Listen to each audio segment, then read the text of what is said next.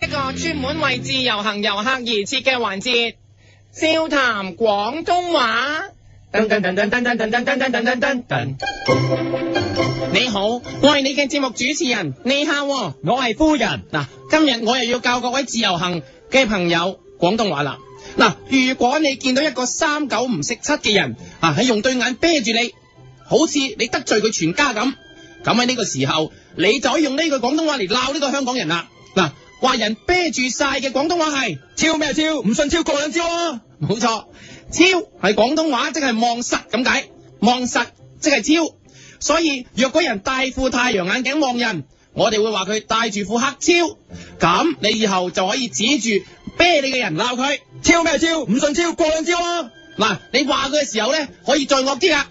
超咩超？唔信超過兩招啊！嗱，呢個好啲啦啊，過兩招咧個 R 咧要串啲。超咩超？唔信超過兩招啊！ 呢個咧就入成日㗎啦。嗱，今個禮拜你落嚟香港諗住用埋最後嗰兩 day 假期 happy 啊！你特登仲買飛入場睇賀歲片，李連杰嘅《霍元甲》，點知你睇到半路，手提突然之間響起上嚟，你一接，原來係你同鄉打嚟問劇情。嗱，你見佢咁想知就噏一次俾佢聽啦。就喺呢個時候，坐你前面嗰個人聽到唔耐煩，話你嘈住佢，竟然擰轉頭係咁啤住你。你見佢啤得咁行，你就即刻指住佢大喝：超咩超？唔信超過兩招啊！A 眼一次。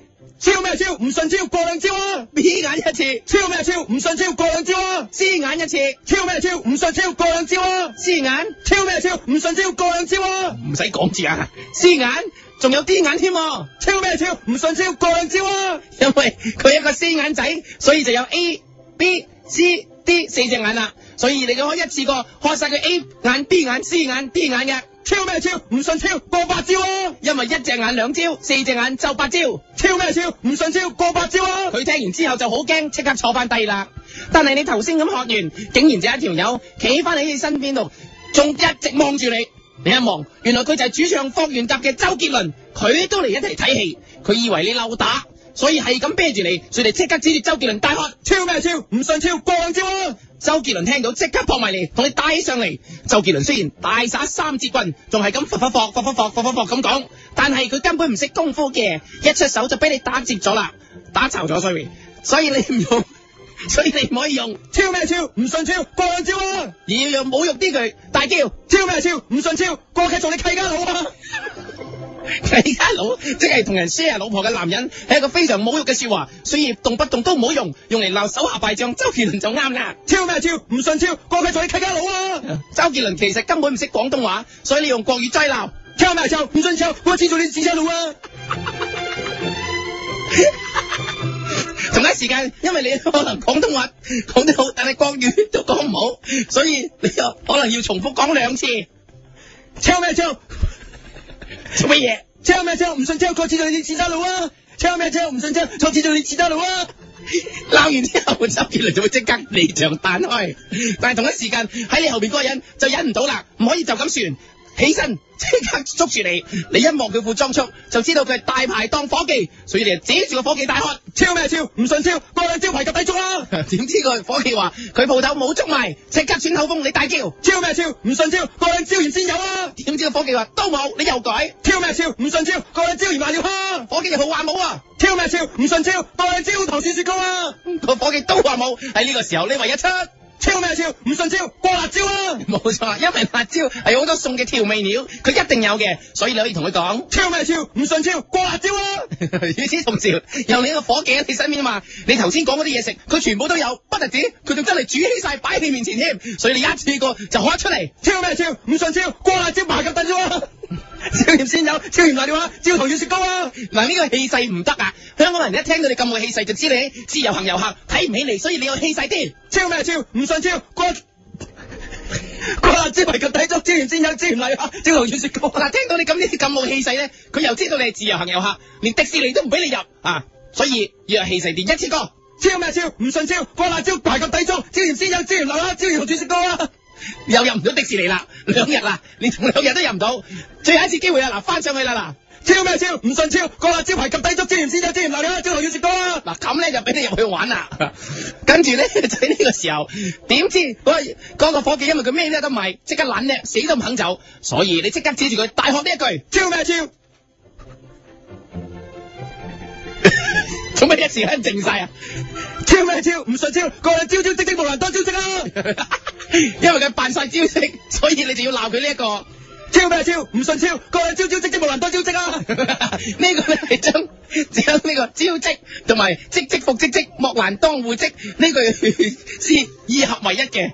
喺呢個時候，另一個人又企身啦。原來企起身呢個係李連杰。哇！佢見你打低晒所有人，以為你真係好好打，就即刻又啤住你啦。你即刻指住李連杰，但係唔可以喝。超咩超？唔信超，過兩招啊！嗱，要改叫做 超咩超？唔信超，過兩招咩啊？招咩啊？因為你知道李連杰真係識功夫，所以唔敢同佢硬碰，唯有大叫救命！超咩超？唔信超，過兩招咩啊？招咩啊？ 因為救命嘅國語就係招命，招命就係呢個時候可以大叫噶啦。好啦，再叫超咩超？唔信超，過兩招咩啊？招咩啊？ 呢個戲唔係咁容易做，因為開頭你要好賤、好嬲咁樣，去到尾要淆底，咁樣呢句說話先有嗰個神髓，做得到香港人經常講嘅廣東話 feel 嘅。記住，超咩超？唔信超，過嚟招咩啊？招咩啊？ 常用可以保命。希望你哋記住，但係同一時間坐喺你後邊有個人就喺呢個時候咧，突然間跳咗出嚟幫你擋架，叫李連杰唔好打你。你一望，原來係李連杰個老婆李治。 因為其實你亦都仰慕咗李治好耐，由選亞姐開始就中意佢到而家，你忍唔住，今次佢仲幫你添，所以向佢表白。跳咩跳？唔信超，過兩秒我都想起你，但切勿太認真。就係情歌，每隔兩秒指住嚟自再唱。超咩超？唔信超，過兩秒我都想起你，但切勿太認真。點知李志話，如果想同佢一齊，就要當眾送佢最中意嘅歌俾佢聽先得。你毫不猶豫，即刻唱出。 超咩超？唔信超，過兩朝間探咩夢，朝間探咩夢，朝間探咩夢。照間尋咩魔？雖然係唱錯晒啲音，但係 都可以一試。冇就啦，就係蘇芮嘅《朝干唐衛母》。再嚟，超咩超？唔信超，過兩朝間探咩魔？朝間探咩魔？朝間探咩魔？朝間探咩魔？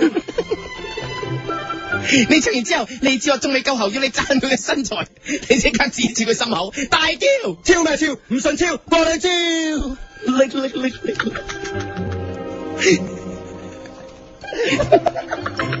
雖然我依家我都唔能夠話俾你聽點解指住佢心口要講知要力力力力， 但係確實係好有用嘅。左邊睇一次，超咩超？唔信超，過兩招，力力力力。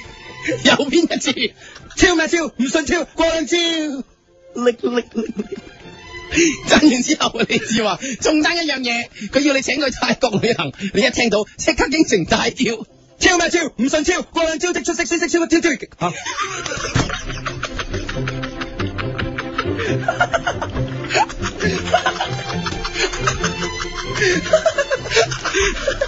冇錯啦，呢個就係旅行社嘅歌，所以你要去同佢大國旅行，就係唱呢首歌就冇錯啦。再唱， 超咩超？唔信超，過兩招即出色超色超級超喺呢個時候，你仲可以將呢首歌同埋之前嘅招力歌以合為一添。超咩超？唔信超，過兩招即出色超級超超。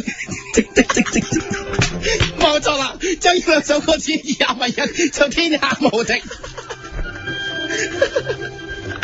好啦，快啲再清多次啦！超咩超？唔信超，過兩招即出色，即刻即刻超！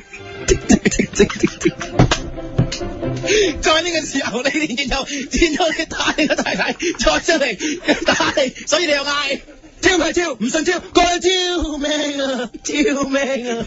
又對住你之後唱，超咩超？唔信超，過兩招招的出色招招招，滴滴滴滴跟住呢，你就要唱。招咩招？唔信招過兩招咩啊？跳佢有個架下架下唱，招咩招？唔信招過兩招的出色招招招招，滴滴滴滴。招咩招？唔信招過兩招咩啊？招。今日我教你嘅廣東話又到一段落啦， 下次有機會我再教大家另一個廣東話啦。笑談廣東話。一个人的时候，听荔枝 FM。